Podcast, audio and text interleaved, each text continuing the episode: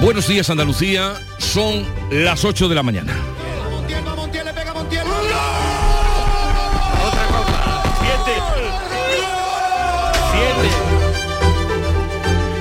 El Sevilla conquista la séptima Eurocopa League en los penaltis frente a la Roma de Mourinho. El presidente del gobierno Pedro Sánchez felicitó al conjunto sevillista a través de redes sociales. El presidente de la Junta Juanma Moreno estaba allí, lo hizo al finalizar el partido. Ya han aterrizado en el aeropuerto de San Pablo los primeros aficionados que han presenciado la final en el estadio en vivo y en directo. Hasta 13.000 sevillistas van a regresar hoy para unirse al resto de la hinchada y celebrar la nueva mm, coronación europea por las calles de la ciudad y en el Estadio Sánchez Pizjuán.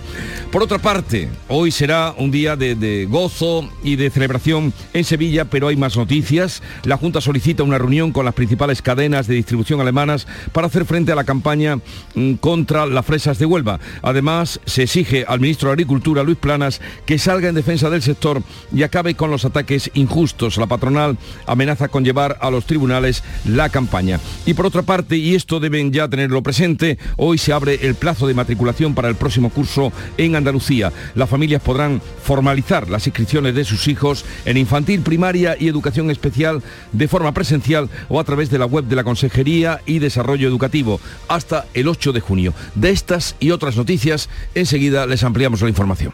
La mañana de Andalucía. Social Energy. La revolución solar ha llegado a Andalucía para ofrecerte la información del tiempo. Jueves primero de junio con tiempo inestable en la mitad oriental de Andalucía sin descartar precipitaciones localmente fuertes y acompañadas de tormentas. De hecho, Almería, Jaén y Granada estarán en aviso amarillo. Las temperaturas se mantendrán sin cambios, localmente en ascenso y los vientos van a soplar leves en el litoral mediterráneo y variables flojos en el resto. Celebra el Día Mundial del Medio Ambiente con Social Energy. Realizamos un estudio gratuito para ahorrar hasta un 90% de tu factura eléctrica. Y solo hasta el 12 de junio te descontamos hasta 400 euros en tu instalación o te regalamos un cheque en Amazon o el corte inglés. Pide tu cita en el 955 44 11 11 o socialenergy.es y aprovecha las subvenciones disponibles. La revolución solar es Social Energy. Vamos a conocer la situación del tráfico en Andalucía. Conectamos con la DGT. Patricia Arriaga, buenos días. Buenos días, pues a esta hora precaución, arranca este primer día de junio y lo hace con tráfico lento en la entrada a Sevilla, especialmente a esta hora por la A92, a su paso por Alcalá de Guadaira, pero también en la A49 en la zona de Bormujos. También se complica especialmente la ronda S30 en Puente del Centenario hacia la A49. En la provincia de Málaga, dificultad en la A7 en la Cala de Mijas en dirección Marbella, pero también en la entrada a la capital malagueña por la A3 57 a su paso por eh, Cartama y también en la zona de Castañeda. Mucha precaución además por eh, unas obras de mejora que están dificultando en Almería la A7 a la altura de Retamar en ambos sentidos y especial atención, lluvia intensa, especialmente en la parte oriental de la comunidad. Este viernes en el Eurojackpot de la 11 por solo 2 euros hay un bote de 65 millones. Y tan tatara millonario porque con el Eurojackpot, el mega sorteo europeo de la 11, no solo te haces millonario tú, también tus hijos y los hijos de tus hijos y los hijos de los hijos de tus hijos. Compra ya tu Eurojackpot de la 11, que son 65 millones. Eurojackpot de la 11, millonario por los siglos de los siglos. A todos los que jugáis a la 11, bien jugado. Juega responsablemente y solo si eres mayor de edad. El Sevilla Fútbol Club vuelve a ser campeón de la UEFA Europa League. Canal Sur Radio felicita al Sevilla por la séptima.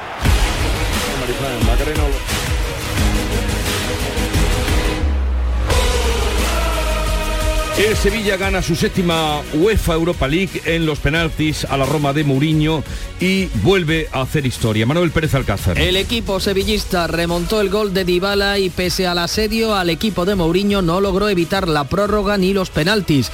Con la máxima tensión en los lanzamientos desde los 11 metros acertaron Ocampos, Lamela, Rakitic y Montiel. El héroe fue el portero Bono que detuvo los penaltis de Mancini e Ibáñez. Muchas emociones entre el Mundial, entre todo y, hoy. La línea es muy fina y a veces la cabeza se te va y no estás realizando realmente lo que ocurre. Por eso intento tomarlo con normalidad. Con este triunfo el Sevilla se confirma como el rey de la competición con siete copas. Además eh, gana la plaza directa para jugar el próximo año la Champions. Para la historia queda la imagen del capitán Jesús Navas levantando al cielo de Budapest la Europa League. Hemos sufrido mucho nosotros, la familia, la afición y, y, otra vez, otra vez lo, hemos hecho. Esto es muy grande, la verdad que eh, como te digo, este año parecía que todo iba mal, pero el equipo se levanta y, saca todo, saca todo para porque se veía muy grande y, y hemos peleado como nadie. Las felicitaciones han llegado desde todos los estamentos. El presidente Pedro Sánchez lo hacía en Twitter, en el mismo estadio. Mostraba su satisfacción el presidente de la Junta, Juanma Moreno. Este partido lo están viendo cientos de millones de personas. Es marca Andalucía, es marca Sevilla. El equipo parte de regreso a media mañana y llegará a Sevilla en torno a las 6 de la tarde para iniciar la gran celebración. En Budapest, con el equipo, está nuestro compañero Antonio Camaño. Buenos días.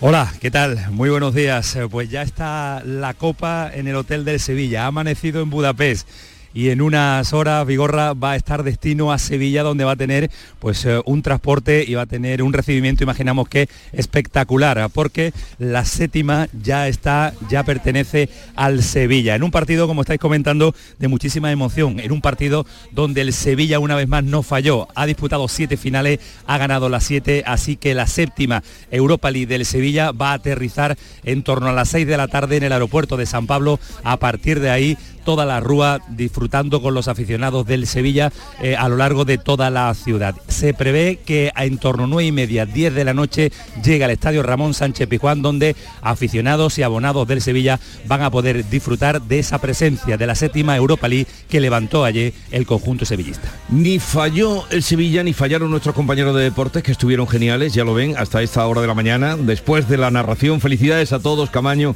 que lo hicisteis muy bien. Gracias, eh, un abrazo fuerte. Desde la madrugada están regresando de Hungría 23 vuelos charter con más de 13.000 aficionados sevillistas. En el aeropuerto de San Pablo, Sevilla, se encuentra Javier Ronda. Hola, Ronda, ¿están llegando los aviones?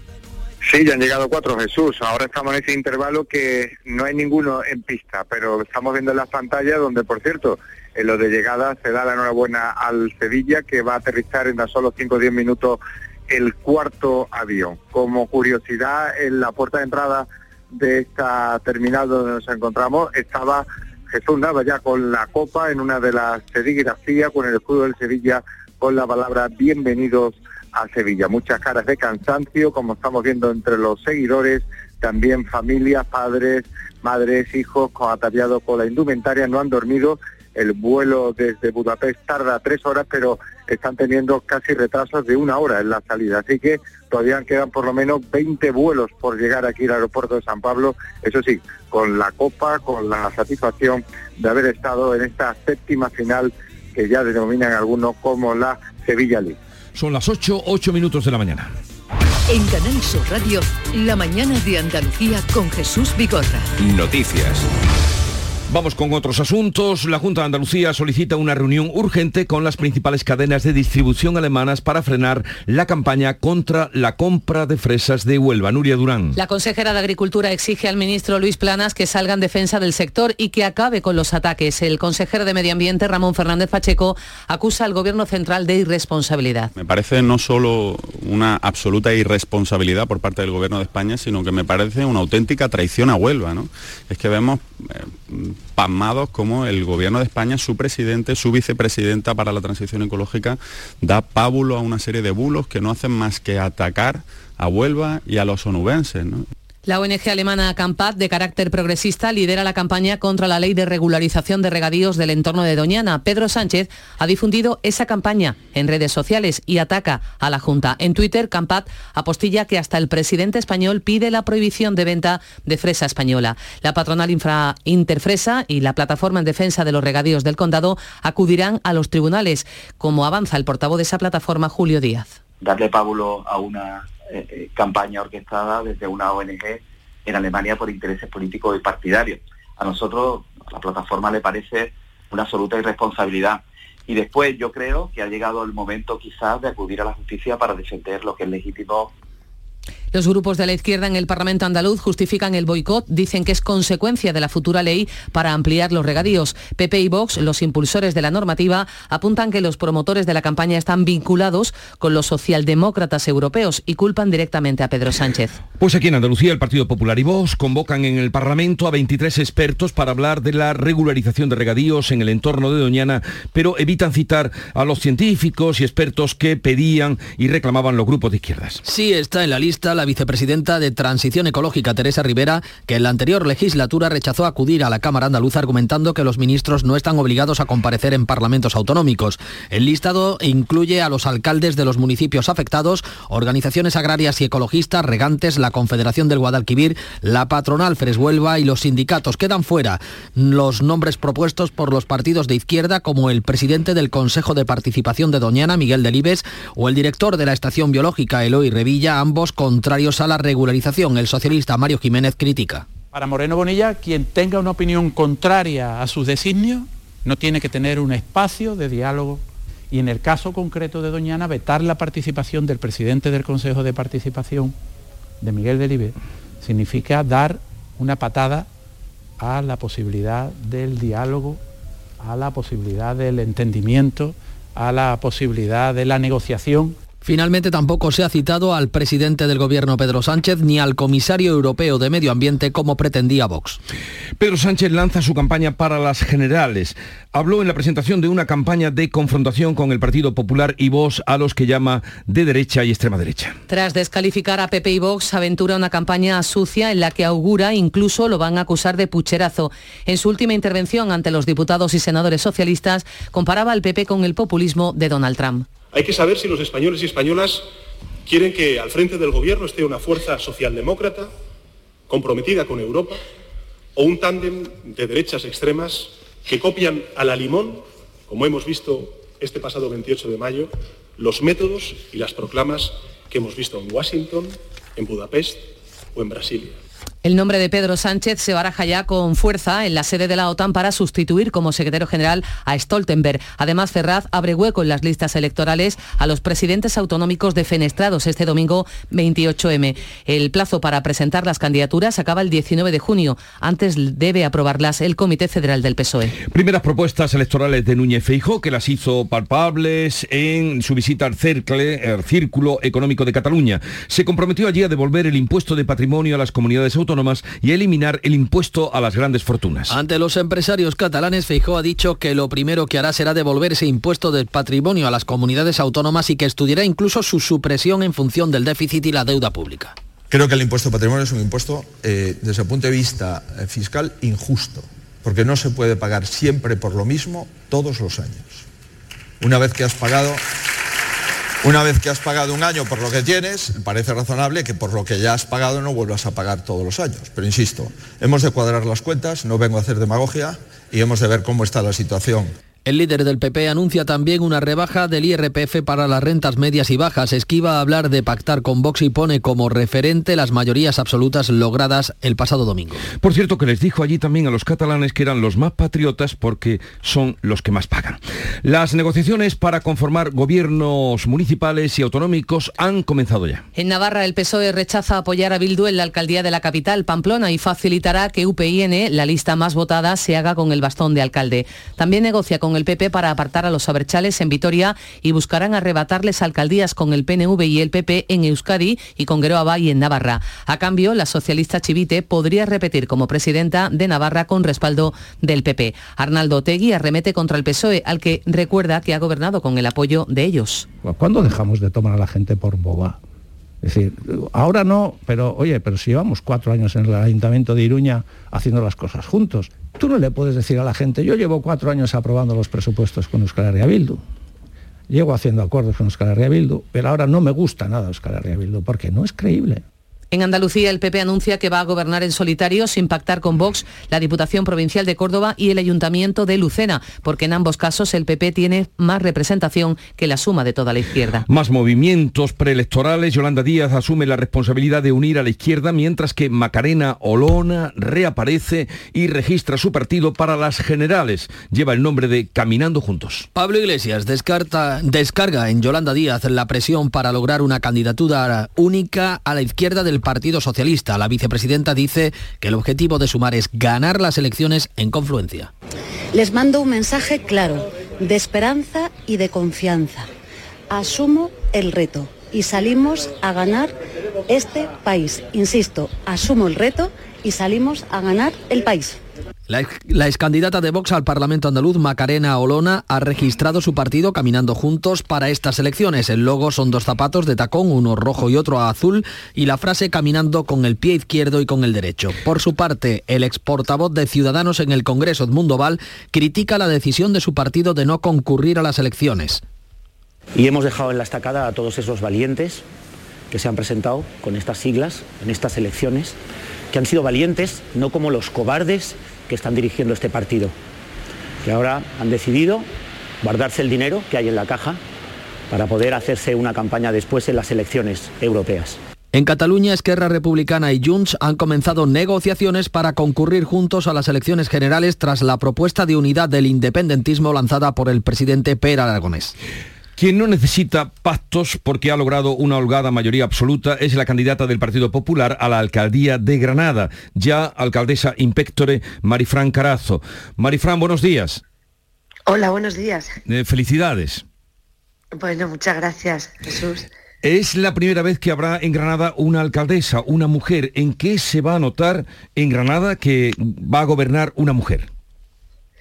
Bueno, yo creo que los granadinos han, han hablado se han pronunciado y en efecto pues es la primera vez que se elige una alcaldesa para dirigir la ciudad y me voy a esmerar en lo pequeño, en el día a día. Yo creo que se puede ver esa mano ¿no? de cuidar mucho Granada, una ciudad tan bonita, con tanto patrimonio, que tiene que estar muy cuidada, limpia, donde bueno va a ser lo primero que haga de las primeras cuestiones, fortalecer esa limpieza, sentarme con la empresa que gestiona el contrato, porque creo que favorecer ¿no? el día a día de la ciudad desde su cuidado, limpieza, pues es muy importante. Y también, bueno, pues trabajar en un proyecto de ciudad, de futuro, para esa Granada que tiene que ser atractiva para vivir, que favorezca calidad de vida y también que favorezca nuevas oportunidades, que sea para invertir atraer empleo, bueno, pues también va a ser una prioridad desde el primer minuto. Eh, la primera ya lo han oído ustedes, la limpieza y que se note en los vecinos de Granada. Bueno, usted en su campaña, Marifran, eh, habló mucho de eh, la adjudicación a La Coruña de la Agencia de la Inteligencia Artificial. ¿Va usted a pedir, como ha dicho en campaña, la suspensión de la adjudicación de la Agencia Artificial a La Coruña? Claro que sí, el problema es que como inmediatamente se convocaron elecciones generales, lo iba a hacer esa primera semana. Evidentemente ahora tenemos ya prácticamente también un gobierno en funciones y tendremos que esperar ese resultado de la formación de gobierno. Yo adelantaré la solicitud a sabiendas bueno, que hay una convocatoria de elecciones entre medias. Igual que también iba a trasladar la necesidad al gobierno de España de mejorar las conexiones ferroviarias y del aeropuerto de Granada cuestión que sigue siendo importantísima para la ciudad, que voy a seguir liderando y que voy a reclamar, tal y como dije, eh, al Gobierno de España, fuera el que fuera. En este momento nos encontramos con una situación diferente ¿no? a partir del anuncio de esa convocatoria electoral, pero desde luego son cuestiones muy importantes para la ciudad de Granada. La primera debe aclararse, luego voy a seguir pidiendo esa suspensión y el reinicio del expediente. Por cierto, que desde el domingo no lo habíamos visto a usted mm, comparecer en algún acto público. Tendrá el primero este sábado eh, con motivo del acto de celebración del Día de las Fuerzas Armadas en Granada.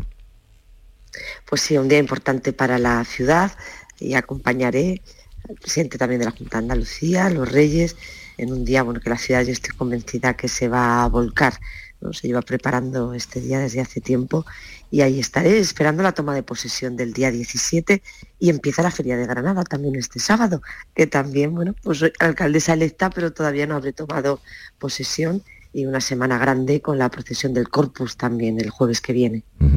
Pues le deseamos lo mejor a usted, suerte en el nuevo em, eh, reto que tiene por delante y responsabilidad y aprovechamos también para los granadinos de desearle lo mejor en esta feria que está a punto de comenzar. Un saludo y buenos días, Marifran Carazo.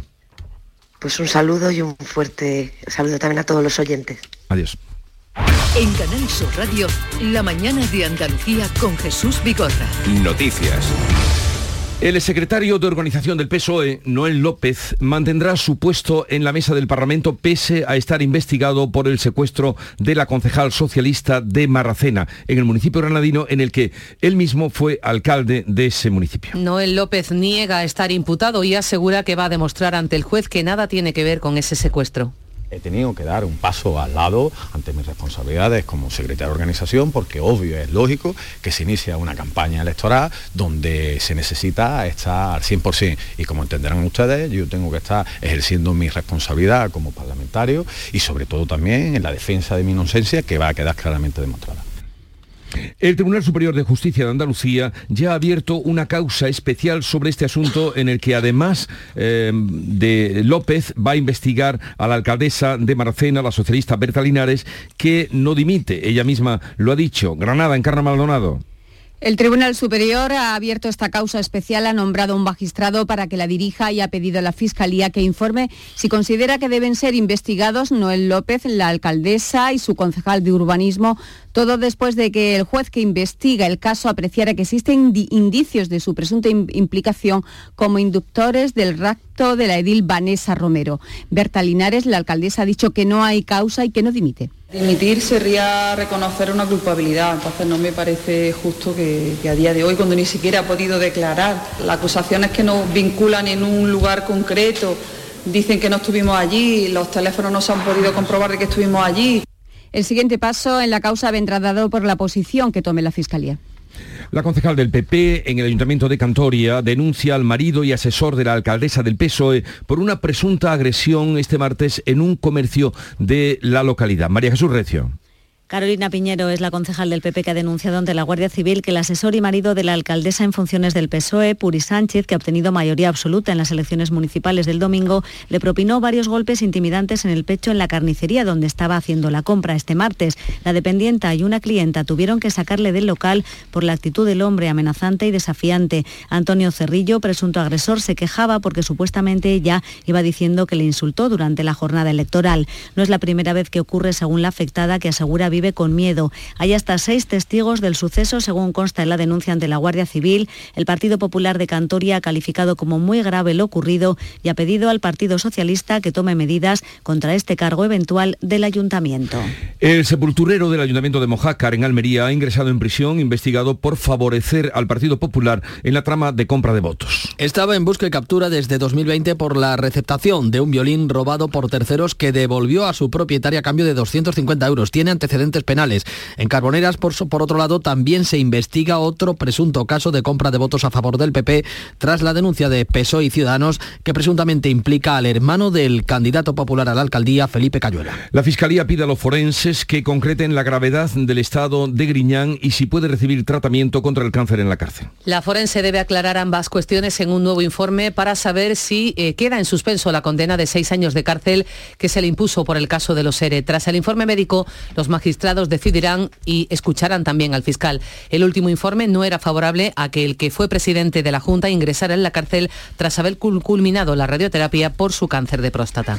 Y desde este primero de junio las mujeres pueden coger la baja por regla, la regla incapacitante. Hoy entran en vigor las nuevas bajas incluidas en la reforma de la ley del aborto aprobada el pasado febrero por interrupción voluntaria o eh, voluntaria del embarazo, el permiso a partir de la semana 39 de gestación y la baja baja por menstruación incapacitante. La consejera de Salud, Catalina García, que por cierto estará con nosotros en la mañana de Andalucía a partir de las 9, convoca la semana que viene al sindicato médico para tratar de sumarlo al acuerdo sobre la atención primaria que firmaron el resto de sindicatos. Ese acuerdo evitó paros y supone una inversión extra de 180 millones de euros en esta legislatura. Conlleva la retirada de los conciertos privados para casos extremos en la atención primaria. Durante el debate parlamentario, la socialista María Ángeles Prieto ha dicho que tras los comicios de este domingo iban a estar más vigilantes que nunca. Que este grupo seguirá defendiendo la sanidad pública con toda su fuerza, porque desde el domingo está más amenazada que nunca. La sanidad pública es la garantía de la equidad y es la muestra de una sociedad justa,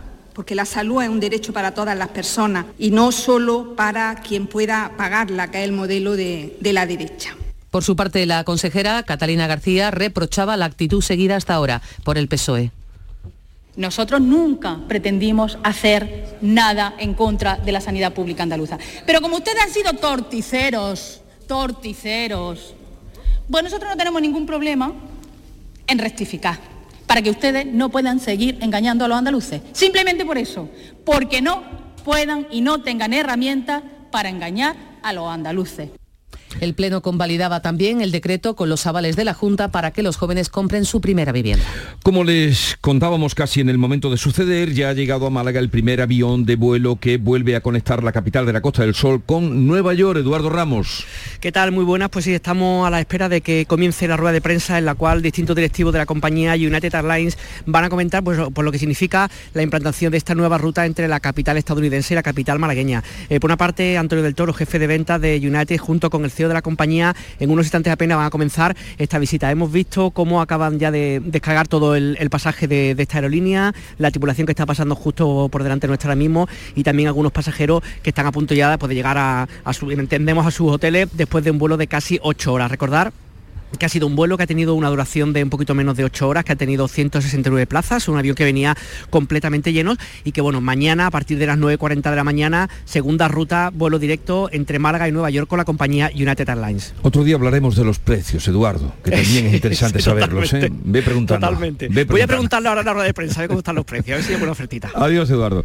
Eh, Renfe estrena el nuevo servicio de bajo coste Hablo entre Andalucía y Madrid con 60.000 billetes vendidos. Todos los Hablo tendrán parada en las estaciones intermedias de Antequera Santana, Puente Genil, Córdoba, Villanueva de Córdoba, Puerto Llano y Ciudad Real. Supone una oferta diaria entre Andalucía y Madrid de 1.752 plazas. El precio base incluye de manera gratuita una maleta de cabina y un bolso de mano. Los menores de 14 años tendrán una tarifa básica de 5 euros. Este jueves se abre el plazo de matriculación para los alumnos de infantil, primaria y educación especial para el próximo curso. Las familias andaluzas podrán formalizar la matrícula hasta el 8 de junio de forma presencial o también telemáticamente en la web de la Consejería. Para el próximo curso se ofertan más de 1.400.000 plazas sostenidas con fondos públicos. Para el alumnado de tres años que se incorpora por primera vez al sistema educativo se ofertan 91.000 plazas de nuevo ingreso.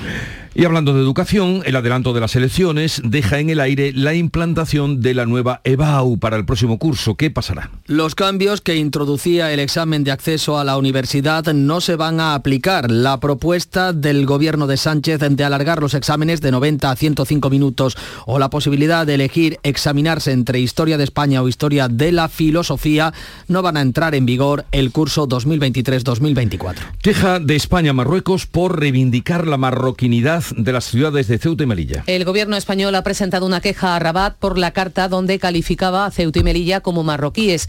Una misiva enviada a la Unión Europea donde consideraban hostiles las declaraciones del vicepresidente de la Comisión afirmando que ambas ciudades son españolas. Según fuentes diplomáticas, en la nota se deja claro a Rabat que las fronteras españolas, incluidas las de esas dos ciudades autónomas, están reconocidas internacionalmente. 50 países europeos se reúnen desde hoy en Moldavia para hacer frente común a, las, a la invasión rusa de Ucrania. Con esta cumbre a la que asisten esos 50 países, la ex República Soviética recibe un espaldarazo a su futura adhesión a la Unión Europea. El encuentro tiene fuerte contenido simbólico y pretende mostrar la unidad sin fisuras frente al presidente Vladimir Putin. En otra reunión, en la Conferencia Global de Seguridad que se celebra en Eslovaquia, el presidente francés Emmanuel Macron ha dicho, seamos francos, Ucrania no va a entrar ahora en la OTAN.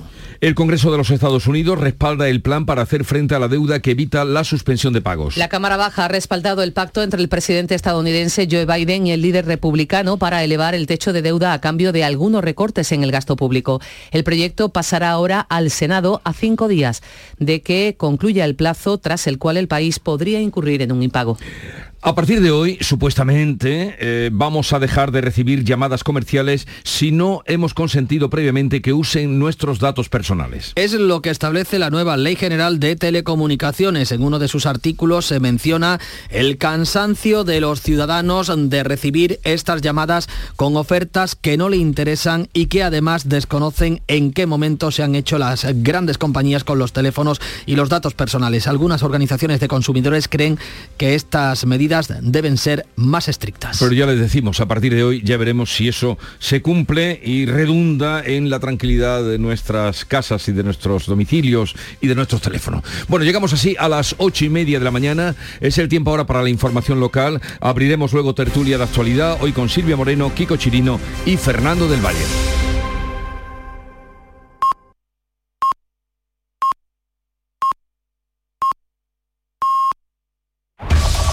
En la mañana de Andalucía de Canal Sur Radio, las noticias de Sevilla.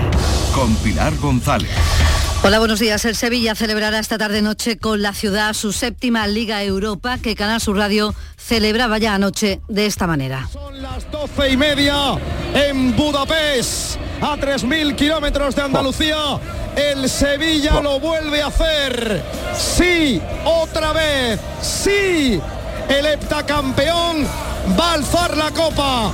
Una, dos y tres. Ahora sí, el Sevilla se vuelve a proclamar campeón de la Liga Europa. Enseguida vamos a estar en Budapest, también en el aeropuerto de Sevilla, pero antes nos ocupamos del tiempo.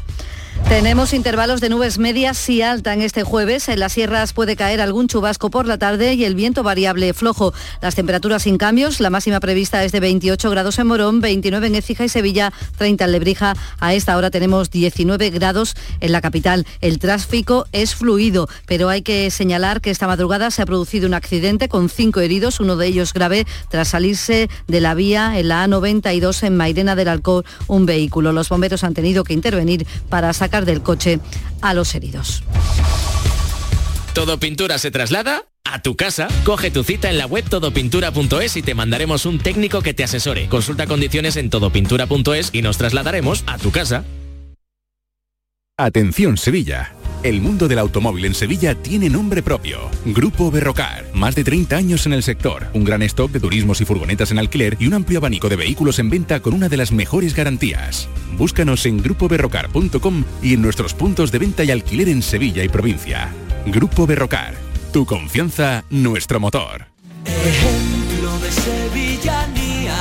8 de la mañana y 32 minutos, estamos en Budapest, donde el Sevilla ha vuelto a ganar, lo ha hecho a la Roma, ha ganado la Liga Europa y allí continúa el equipo de Canal Sur Radio con Antonio Camaño, entre otros. Buenos días.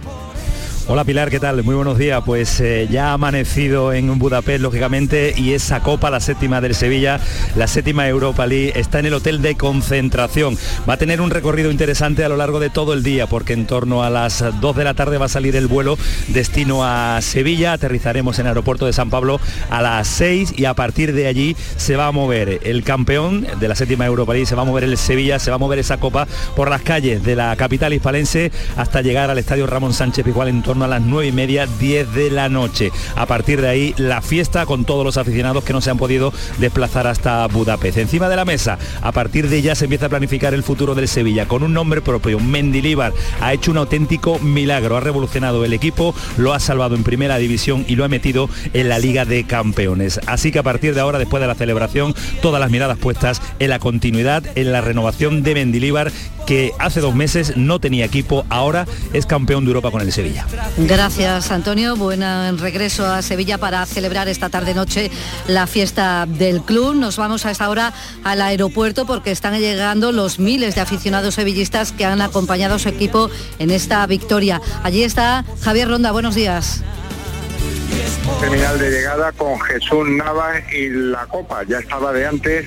Este bienvenidos a Sevilla. Han llegado ya cinco vuelos, todos ellos con retraso desde Budapest. Tiempo del trayecto tres horas, pero como decimos hay muchísimos retrasos. Este sonido que escuchan ahora es de otros pasajeros. Cada 15 o 20 minutos está llegando un avión desde la capital húngara. Caras de cansancio, pero también de satisfacción de llevarse la séptima y sobre todo haber estado presente en el estadio de Hungría. Muchísimo público joven también, es destacable, muchas familias con hijos pequeños que se han desplazado para ver la final.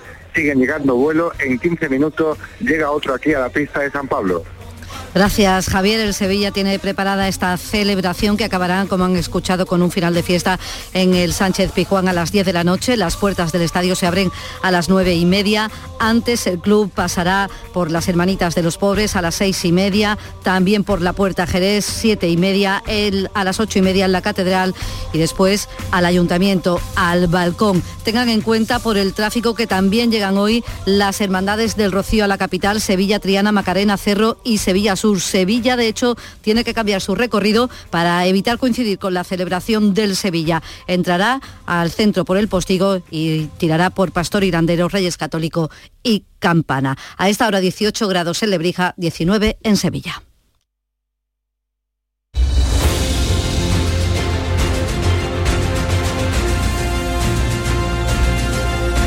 8.35 minutos de la mañana, sintonizan Canal Sur Radio. En un momento abriremos tertulia de actualidad. También vamos a tener ocasión de saludar a Edmundo Val, eh, portavoz adjunto de Ciudadanos, por cierto, onubense, que está hecho un basilisco con la decisión de no presentarse, de no presentar su partido a las próximas elecciones. Buenos días. En el sorteo del cupón diario celebrado ayer, el número premiado ha sido 81.178 81178. Serie 21021. Hoy, como cada día, hay un vendedor muy cerca de ti repartiendo ilusión. Disfruta del día. Y ya sabes, a todos los que jugáis a la 11, bien jugado. La mañana de Andalucía con Jesús Vigorra. El Sevilla Fútbol Club vuelve a ser campeón de la UEFA Europa League. Canal Sur Radio felicita al Sevilla por la séptima. Mourinho, Mourinho se está metiendo en el, en el banquillo del Sevilla, lo está felicitando ya. Felicita, se abraza, se abraza con Mendilibar. Se abraza con Mendilibar. Va Montiel, va Montiel, va Montiel, le pega Montiel. Otra cosa. Siete. Siete. El sonido del día, de la mañana, de la noche, con el que recibimos a Silvia Moreno del Diario El Mundo. Buenos días, Silvia. Muy buenos días. No sé si te comprometo al preguntarte si eres sevillista o, Eh, el fútbol- o del Granada o, o pasas de fútbol. El o- fútbol me es bastante ajeno, pero comparto la alegría de- del Sevilla, de los aficionados, y está muy bien que un equipo andaluz haya logrado este hito, eh, está muy bien, y para la ciudad, para la comunidad andaluza siempre viene bien. Saludamos también y damos la bienvenida a Kiko Chirino, su director del Ideal de Granada. Kiko, buenos días. ¿Qué tal? Buenos días. Por tu parte sevillana, eh, de Osuna, eh, ¿de cuál eres? ¿Del verde o del rojo? Bueno, entre, entre, entre las condiciones, la condición de ser bético está sobrellevar los triunfos del Sevilla. Eh, Pero sobrellevarlos mm, con elegancia, ¿no? Eh, Yo hoy soy del Granada. Está muy bien porque además le viene de maravilla. Y Fernando del Valle, delegado de ABC en Andalucía. Fernando, buenos días. Hola, ¿qué tal? Muy buenos días. ¿Viste el partido anoche? A trazos, a trazos Ah. lo vi y por supuesto me alegro muchísimo por los muchos amigos sevillistas que, que tengo y estoy seguro de que en el corazón de los béticos, en lo más íntimo del corazón de los béticos, No se, se iluminará una llama y No estarán contentos de un equipo de su ciudad, de la comunidad. en algún lugar todavía desconocido. En fin. Eh, bueno, vamos en un momentito, ahora entramos en materia, que la hay, pero me vais a permitir que salude eh, a un político que es andaluz, por cierto, de, de Huelva, eh, Mundo Val, que portavoz adjunto de Ciudadanos en el Congreso de los Diputados, que- al que hemos visto ayer, en el día de ayer lo vimos muy enfadado. Eh, Mundo Val, buenos días. ¿Qué tal? Buenos días, ¿cómo estáis? ¿Se le ha pasado a usted ya un poco el enfado? El berrinche, porque ayer lo vimos de verdad hecho un basilisco eh, contra la idea de quitar ciudadanos de las próximas elecciones.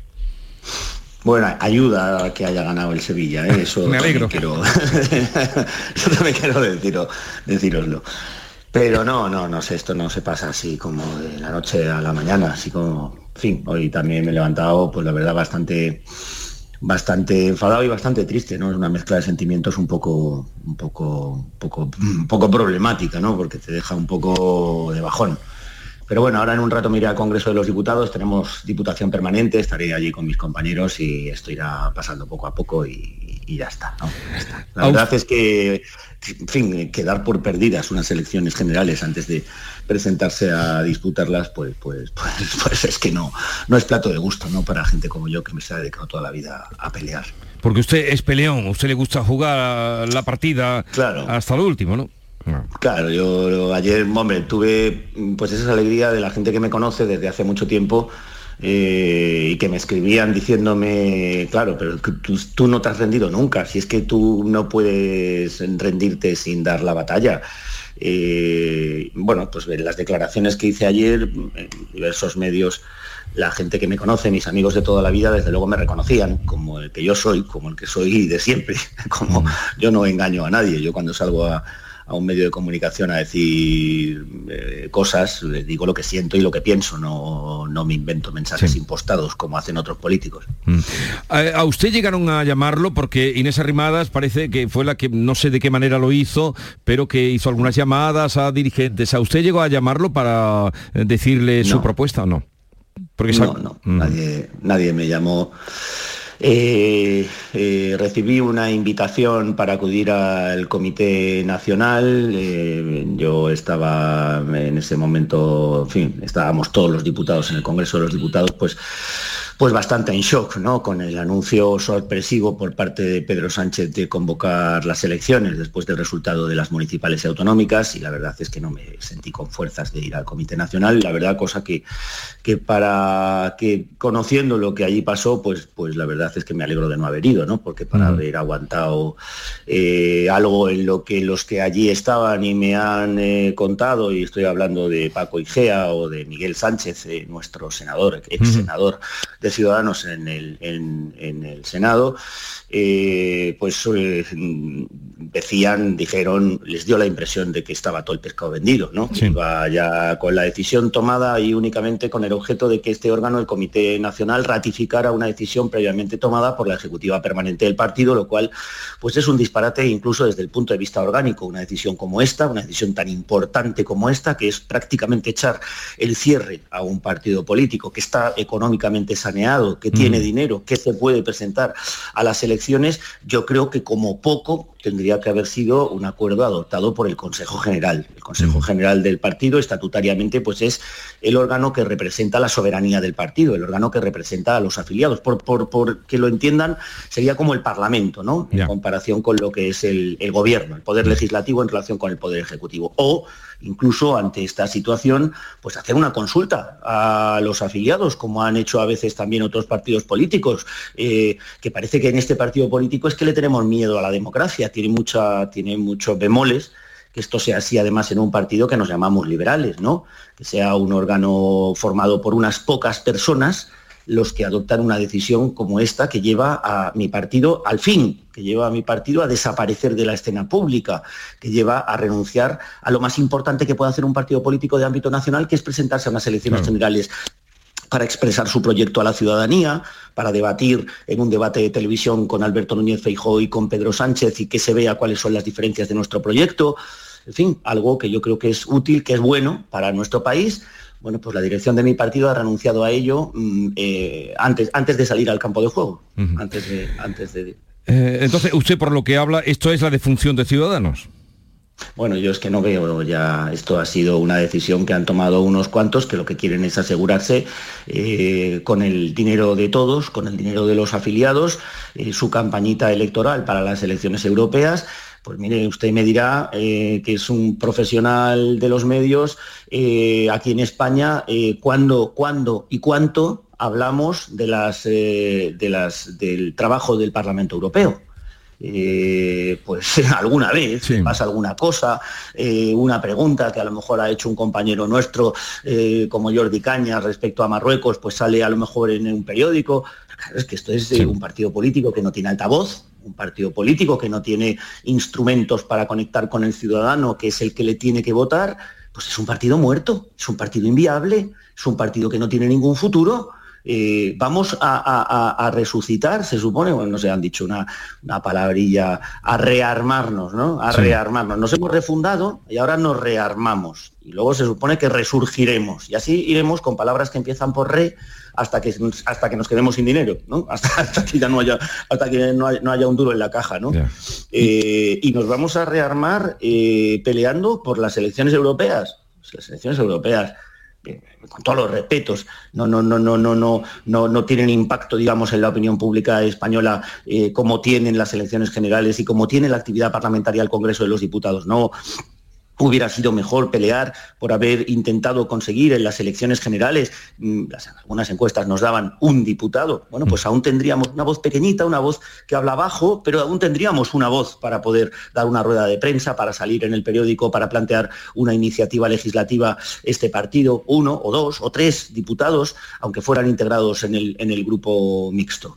Eh, 300.000 personas nos han votado en las elecciones eh, autonómicas y municipales. Que quedan ahí eh, en el aire. Por cierto, tienen aquí un, alcalde en Porcuna que ha sacado mayoría absoluta de ciudadanos. ¿eh?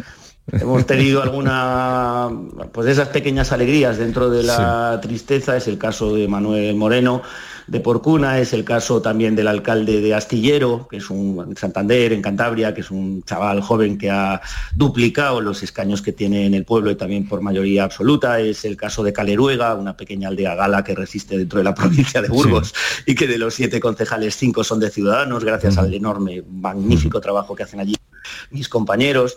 Bueno, pero, pero claro, al final son pueblos pequeños, son sitios pequeños donde la gente vota mucho a la persona y donde estas personas que han llevado el protagonismo de ciudadanos, pues son unos magníficos gestores y en estos pueblos pues les adoran. Bueno, Mundo Val, y a este político que están ustedes escuchando hablar, tiene su vida más que resuelta, porque es abogado del Estado, no, pueden decir porque esté buscando ahí la manera. Eh, gracias por atendernos, suerte para lo que esté por venir, para usted y para su partido, y un saludo desde Santa Lucía, desde su tierra. Buenos días. Muchísimas gracias, un placer. Adiós, buenos días. Hombre, eh, está en una situación, pues eso, de, de, enfado, de frustración, mm, de desalzón, pero gusta oír a un político así, ¿no? hablando claro, hablando reconociendo las cosas. Y que se le entiende todo. Y se le entiende todo, no dice una cosa y en la misma frase la contraria para que parezca que está diciendo. Se le entiende perfectamente. Bueno, es que estamos asistiendo ¿no? al final de, de Ciudadanos y siempre un momento convulso y complicado y de qué manera se gestiona esto, ¿no? Y cuando se pone el punto y final. El batacazo sin paliativo de, Ciudadanos en estas elecciones ha sido, ha sido tremendo. Pero la manera de resolverlo ¿qué os parece? ¿Una manera...?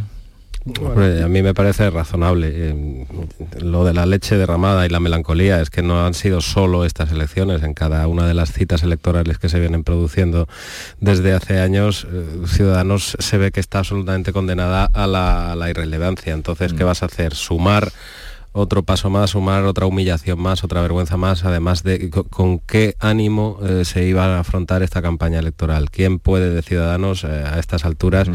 estar dando mítines, pegando carteles o pedir el voto para una fuerza que se sabe que no va a obtener representación? Es que hablaba, hablaba el Mundo Val de, esos supervivientes, que es cierto que hay, eh, han salido algunos alcaldes aquí en, sí, pero tenemos cuatro, pero mm. mucho más vinculados esos resultados a, la personalidad. El alcalde de Porcuna lleva 20 años en el mm. cargo, se le ha votado a él, no se ha votado a la marca mm. Ciudadanos. Mm. Eh, el discurso de, del Mundo Val tiene la dignidad y la lógica, eso es indudable. Pero la decisión que ha tomado la dirección de Ciudadanos es la más eh, pertinente en estos momentos. Incluso hubiese sido más lógica todavía la, desaparición. Mm. Eh, Ciudadanos, mm, yo venía instalado en esa tesis hace tiempo que Ciudadanos eh, pasaría la historia por ser un partido que desaparecería sin que lo hicieran desaparecer las urnas directamente, es decir, sin llegar a un proceso electoral en el que pierda toda la representación que tiene en estos momentos. No entiendo la pausa. Mm, Puedo entenderla y escuchando a Edmundo porque quieran acudir a una europea que es circunscripción única y, esto, y esos 300.000 votos le- lo puedan convertir en algún eurodiputado. Lo que pasa es que 300.000 votos en una europea no llega ni al 1,5% de, de- de los votos. Es también una cantidad pírrica. Ten en cuenta que los 300.000 votos, si los comparamos con las generales del 10N, eh, fueron pues, 1.600.000 votos. Es un poco la representación de la sangría eh, a la que está asistiendo, está asistiendo Ciudadanos. Y por último, eh, este- esos argumentos de estar en una campaña para estar presente, yo, yo sí lo voy a decir, que el Ciudadano ha estado sobre representado en los medios de comunicación en esta campaña. No tenía, no le correspondía la representación que ha tenido porque no tenía el respaldo social que tuvo institucionalmente hace cuatro años. Y meter a Ciudadano en una campaña de las generales hubiese sido una vez más que tuviera una sobre-representación en los medios de comunicación en la campaña. La campaña, la pasada y la que está por venir. Ayer eh, Pedro Sánchez, que reunió a los suyos en el Congreso, habló, habló, mm, eh, en fin, trató también de rearmar, ya que utilizaba la palabra en Mundo Val, pero mm, dejó ver que la campaña, por lo que dijo, por lo que sospechaba, eh, una campaña que va a ser una campaña de confrontación. Sí, sí, sí. ¿Cómo veis vosotros esta campaña? Eh, Pedro Sánchez con el discurso de ayer ya casi que se sacó el machete, se lo colocó entre, entre los dientes y, y bueno, después del batacazo, después del fracaso de- del, de- del PSOE, del- que se ha pegado en la urna, Pedro Sánchez da la sensación de que trata de justificarse y mm, la mejor defensa es un buen ataque y es lo que él ha intentado, ¿no? Arremetiendo contra contra el PP y Vox, eh, eh, metiéndolo en el mismo saco, hablando de eh, extrema derecha, derecha radical, y, y luego cuando han sido las opciones que, que han salido, que han contado con un respaldo más mayoritario en estas elecciones, eh, no, se, no se entiende muy bien, ¿no? Que el Pedro Sánchez, el presidente del gobierno, esté acusando a media España, ¿no? De este discurso trampista, de extrema radicalidad, que no se Eh, corresponde Sánchez comparó al PP con Trump y, y con Bolsonaro. con Bolsonaro no se Y- corresponde con, con la realidad de- del país, el que tantas veces en el Congreso de los Diputados se ha quejado de que desde el PP o desde Vox le acusaban a él precisamente de las grandes calamidades, pues ahora él eh, le ha dado un poco la vuelta al argumento y, lo ha dicho él. Y fue el, eh, el propio Sánchez, eh, tomó algún argumento de, de- Trump. Eh, acusaba a los demás de ser como Trump, pero él mismo cuando eh, avisa que le van a detener, pues ese es uno de los argumentos que, Donald Trump eh, esgrime cada vez que puede en ese, victimismo. De verdad que quien pensara que mm, Pedro Sánchez iba a afrontar estas elecciones eh, asumiendo ciertos errores y eh, empezando un viraje hacia el centro, está claro que, que se ha equivocado, de la misma manera que se equivocó quien pensó que eh, iba a aprovecharlo el semestre de la, de la presidencia europea. Está clarísimo que la campaña va a ser a cara de perro y lo sucedido ayer a mí me refleja una muy clara irresponsabilidad, eh, sobre todo cuando partimos de que estamos hablando de nada menos que un presidente del, del gobierno. Yo no sé si Pedro Sánchez quiere hacer ya su último servicio a España inmolándose, después de haber pasado a la historia como el que logró sacar el cadáver de Franco del, del Valle de los Caídos, porque es que yo lo, de ayer ya me parece eh, que llega a unos eh, términos de responsabilidad demasiado fuertes con ese, con ese frentismo, de no aceptar un, resultado adverso, de no hacer ningún tipo de autocrítica. Ha pensado, habl- habló ayer de la ley del solo sí es sí, de los pactos con Bildu, de los propios pactos con Podemos. Y es que se viene viendo, estas han sido las primeras elecciones de carácter nacional que tenemos en, en- en cuatro años, pero en todas las citas electorales que ha habido hasta, hasta ahora, de comunidades, aquí tuvimos las andaluzas con ese eh, eh, resultado tan inusitado de una mayoría absoluta del Partido Popular, se viene viendo, viendo que hay larvado un, descontento hacia una forma de gestión, una forma de gobernar. ¿Qué pasa? Que a diario, como estamos, eh, que, un escándalo sucede a otro, que una noticia, pues casi que no nos damos cuenta, pero ese sustrato está claro que estaba ahí, ese sustrato se ha reflejado en las urnas.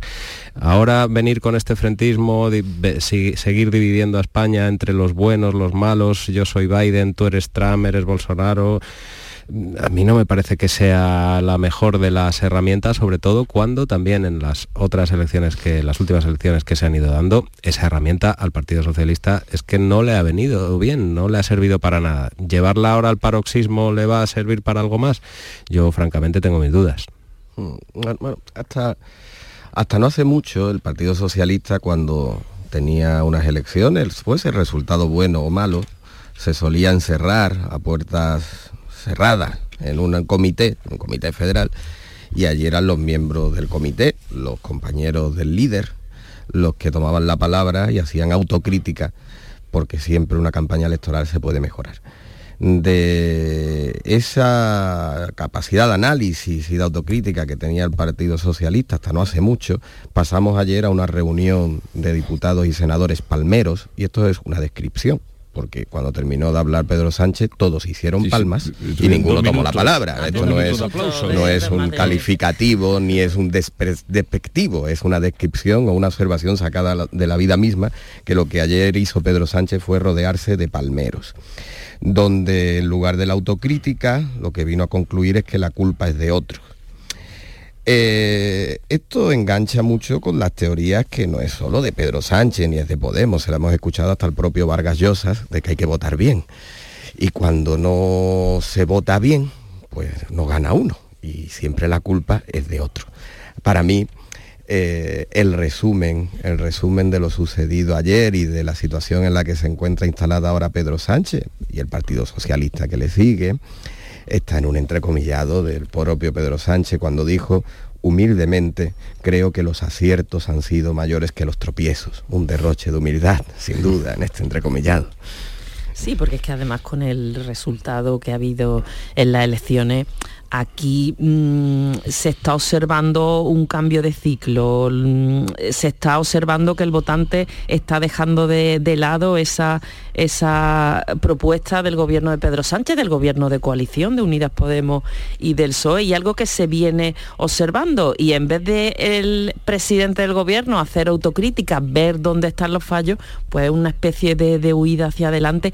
Y yo observo también que, el PSOE pues, ha dado un un giro a su estrategia. Si hace una semana veíamos como Pedro Sánchez impulsaba a Yolanda Díaz en una especie de, mm, persona que aglutina a la izquierda para luego él poder beneficiarse de todos esos votos a su, a su izquierda, en lo que vimos ayer, pues que como la izquierda, a la izquierda del PSOE, ha sacado unos resultados mm, catastróficos en estas elecciones, lo que vimos ayer con Pedro Sánchez es que ya no le interesa eh, que haya una Yolanda Díaz o que se pueda rearmar su izquierda, sino que él mismo asume el discurso de la izquierda más radical, los discursos eran muy parecidos a otros que le hemos podido escuchar a Pablo Iglesias y ya él personalmente es el que va a tratar de, de atraer ese, ese ese, voto, ¿no? Eh, veremos esta, esta estrategia, este giro, este cambio de guion que Pedro Sánchez, la verdad que esto, eh, esto también nos tiene acostumbrados,